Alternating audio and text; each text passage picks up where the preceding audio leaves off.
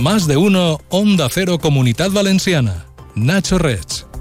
Buenos días. El hombre asesinado a tiros la semana pasada en la vila Choyosa podría ser un piloto ruso que desertó durante la guerra en Ucrania. El militar se habría ocultado en la localidad alicantina bajo una identidad falsa por temor a represalias. Enseguida le damos más datos de este asunto, también sobre la investigación a cinco menores de la provincia de Valencia que modificaron presuntamente imágenes de compañeras de instituto mediante inteligencia artificial para mostrarlas desnudas en redes sociales. El diario La Razón, por su parte, destaca hoy en la primera página de su edición regional que Carlos Mazón y la ministra Teresa Rivera se dan una tregua para pactar las normas del trasvase Tajo Segura. Asuntos destacados de la actualidad de la comunidad valenciana que resumimos como cada día hasta las siete y media. La Guardia Civil ha abierto una investigación para tratar de esclarecer la identidad del hombre hallado muerto en la Vila Chollosa la semana pasada. El cadáver, recordamos, presentaba varios impactos de bala en la cabeza.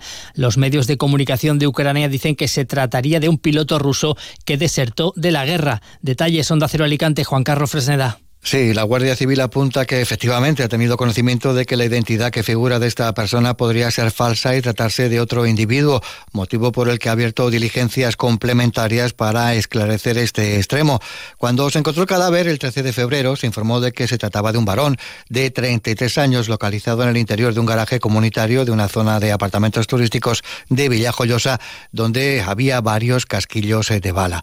Una hipótesis apuntó a un posible ajuste de cuentas, pero las agencias y diarios ucranianos citan a un miembro de la inteligencia del Ministerio de Defensa de este país como la fuente que ha confirmado que se trata de un piloto ruso que ha sido hallado muerto en España, aunque no ha entrado en los detalles de las circunstancias exactas de la muerte. Según eh, dicen estos medios, desertó de forma voluntaria y se pasó a Ucrania utilizando un helicóptero llevando consigo información de la inteligencia rusa.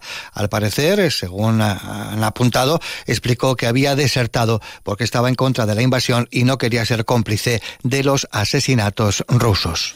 Y como decíamos también al empezar, la Guardia Civil investiga a cinco menores por la supuesta modificación mediante inteligencia artificial de imágenes de alumnas de institutos a las que presuntamente mostraron desnudas en redes sociales.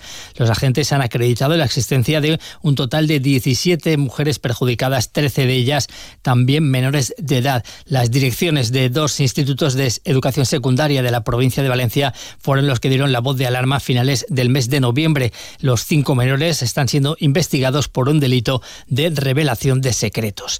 Y en Elche, el dueño de un bar ha sido detenido por presuntamente haber instalado una cámara de grabación oculta en el aseo del local, que es de uso mixto. Lo justificó alegando que la gente se drogaba allí y que quería saber quién era, aunque primero negó conocer la existencia de esa cámara. Fueron tres clientes los que alertaron a la policía tras haber visto la cámara escondida en la rendija del extractor del techo. Todos los martes en Onda Cero, Comunidad Valenciana en la Onda y Caixa Popular, un foro radiofónico donde de la mano de Caixa Popular conoceremos proyectos innovadores, solidarios y de carácter social, donde ponemos el acento en las personas y la sostenibilidad de nuestro entorno. Todos los martes en Onda Cero, a partir de las dos y media, Comunidad Valenciana en la Onda y Caixa Popular.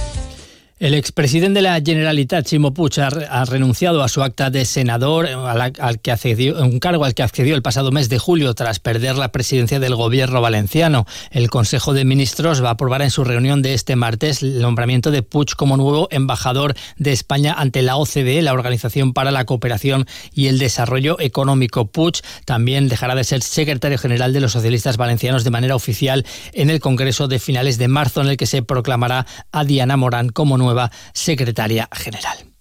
Y el Gobierno de España va a crear un grupo de trabajo con la Comunidad Valenciana y las comunidades autónomas vinculadas al trasvase Tajo Segura, que son Castilla-La Mancha, Andalucía y Murcia, en el que se van a revisar las, las reglas de explotación de ese trasvase. Es uno de los acuerdos alcanzados en la reunión que han mantenido en Madrid la ministra para la Transición Ecológica, Teresa Rivera, y el presidente de la Generalitat, Carlos Mazón. La Comisión Autonómica se convocará previsiblemente a partir de la semana que viene. Lo que así ha dejado claro la ministra Rivera es que no se van a revisar ni los planes hidrológicos ni los caudales ecológicos. Se adaptarán, ha dicho, a las necesidades de cada territorio es donde yo creo que es importante escuchar los distintos, las distintas aproximaciones técnicos de todos, de todos los responsables. Pero insisto, no se trata ni de modificar el caudal ecológico ni de modificar los planes hidrológicos. Se trata de actualizar las reglas por las que se regula cuál es el volumen de agua que se trasvasa cada mes. Por su parte, el presidente Mazón dice que después de esta reunión se inicia una nueva etapa con el Ministerio y sobre los caudales ecológicos.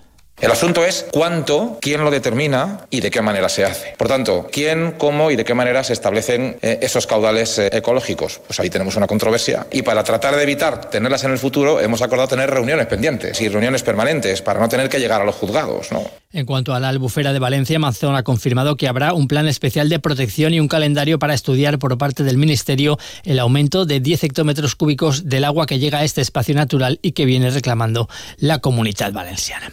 También en clave política ha sido jornada la de ayer de reacciones a los resultados de las elecciones gallegas, también aquí en la Comunidad Valenciana, porque hay lectura en clave nacional, pero también territorial. En la Comunidad Valenciana los populares están satisfechos con esa mayoría absoluta del Partido Popular, dice Carlos Mazón, que los resultados son el premio a la buena gestión por encima de otros asuntos. Me alegro por los gallegos, me alegro por todos los españoles eh, y me alegro, entre otras cosas, porque nosotros en la comunidad valenciana ya hemos salido de un proceso eh, nacionalista y sanchista, después de un gobierno que eh, iba copiando todos y cada una de las exigencias y de las prerrogativas del, del procés. Por su parte, el portavoz de Compromís en Les Corts, Joan Baldovía, ha lamentado que no haya habido cambio en Galicia, aunque ha celebrado el ascenso del BNG, del BNG, del BNG. Preguntado por las posibles elecciones europeas y cuál sería la opción más acertada para la comunidad, si concurrir o no consumar, Baldovía ha dicho esto. Quan toca regarem. Primer valorarem totes les opcions que estiguen damunt la taula, però sempre, sempre, sempre tenint en compte que per a nosaltres és absolutament fonamental que el valencianisme, els interessos valencians, estiguen ben representats a Europa. Y desde el Grupo Socialista, su portavoz José Muñoz considera que los resultados no son extrapolables a nuestra comunidad porque el PSPB sí es aquí la segunda fuerza. Lo que se produjo ayer en Galicia es el voto útil a un partido político que en este caso parece ser que podría haber sido el, bloque. Pero por eso digo que las extrapolaciones son odiosas. Aquí en la comunidad valenciana lo que ocurre es que la alternativa útil de gobierno Amazon es el Partido Socialista. Tenemos 31 diputados, subimos 4 diputados en las últimas elecciones, subimos también en voto y nos separan exclusivamente 38.000 votos del Partido Popular para poder volver a gobernar. Y en Castelló, con las fiestas de la Magdalena a la vuelta de la esquina, hay malestar entre los socios de gobierno de PP y Vox ante la petición de este segundo partido de transformar los puntos violeta, convirtiéndoles en puntos de atención para todas las víctimas de los delitos y no solo los de violencia machista. Onda Cero Castelló, Juanjo Tobar. El concejal de Seguridad Ciudadana ha hecho esta propuesta que el PP no acepta y seguirá adelante con la instalación de los puntos violeta. El portavoz de Vox es Antonio Ortola. Bueno, nosotros hemos venido a cambiar las cosas, no hacer seguidismo de las políticas de izquierda. Nosotros queremos puntos de información policial o de emergencia, como quieran llamarlo, y atender allí todo tipo de delitos que puedan ocurrir durante la Magdalena, no solo la agresión contra las mujeres, y por tanto esta decisión unilateral que ha tomado el Partido Popular estamos profundamente en desacuerdo. De momento, las fiestas de la Magdalena contarán con la instalación de cuatro puntos violeta tal y como se han ofrecido en los últimos años. Tiendas Milar le ofrece la información del tiempo. Hoy vamos a tener cielo poco nuboso despejado en toda la comunidad, con algunos intervalos de nubes altas por la tarde y nubosidad baja en la costa de Alicante por la mañana. El viento va a soplar flojo a moderado de componente oeste, ocasionalmente fuerte en el interior norte de la provincia de Castellón por la mañana. Temperaturas en ascenso con máximas que en las capitales de provincia serán de 22 grados en Alicante, 19 en Valencia y 18 en Castellón. ¿Quieres llevar tu cocina al siguiente nivel? En Milar te presentamos la encimera AEG Serie 3000, la combinación perfecta de estilo y funcionalidad. Cuatro zonas de cocción, control táctil y la versatilidad de la función puente. Cocina con libertad y seguridad por solo 399 euros. Descubre la revolución culinaria en tu tienda Milar más cercana.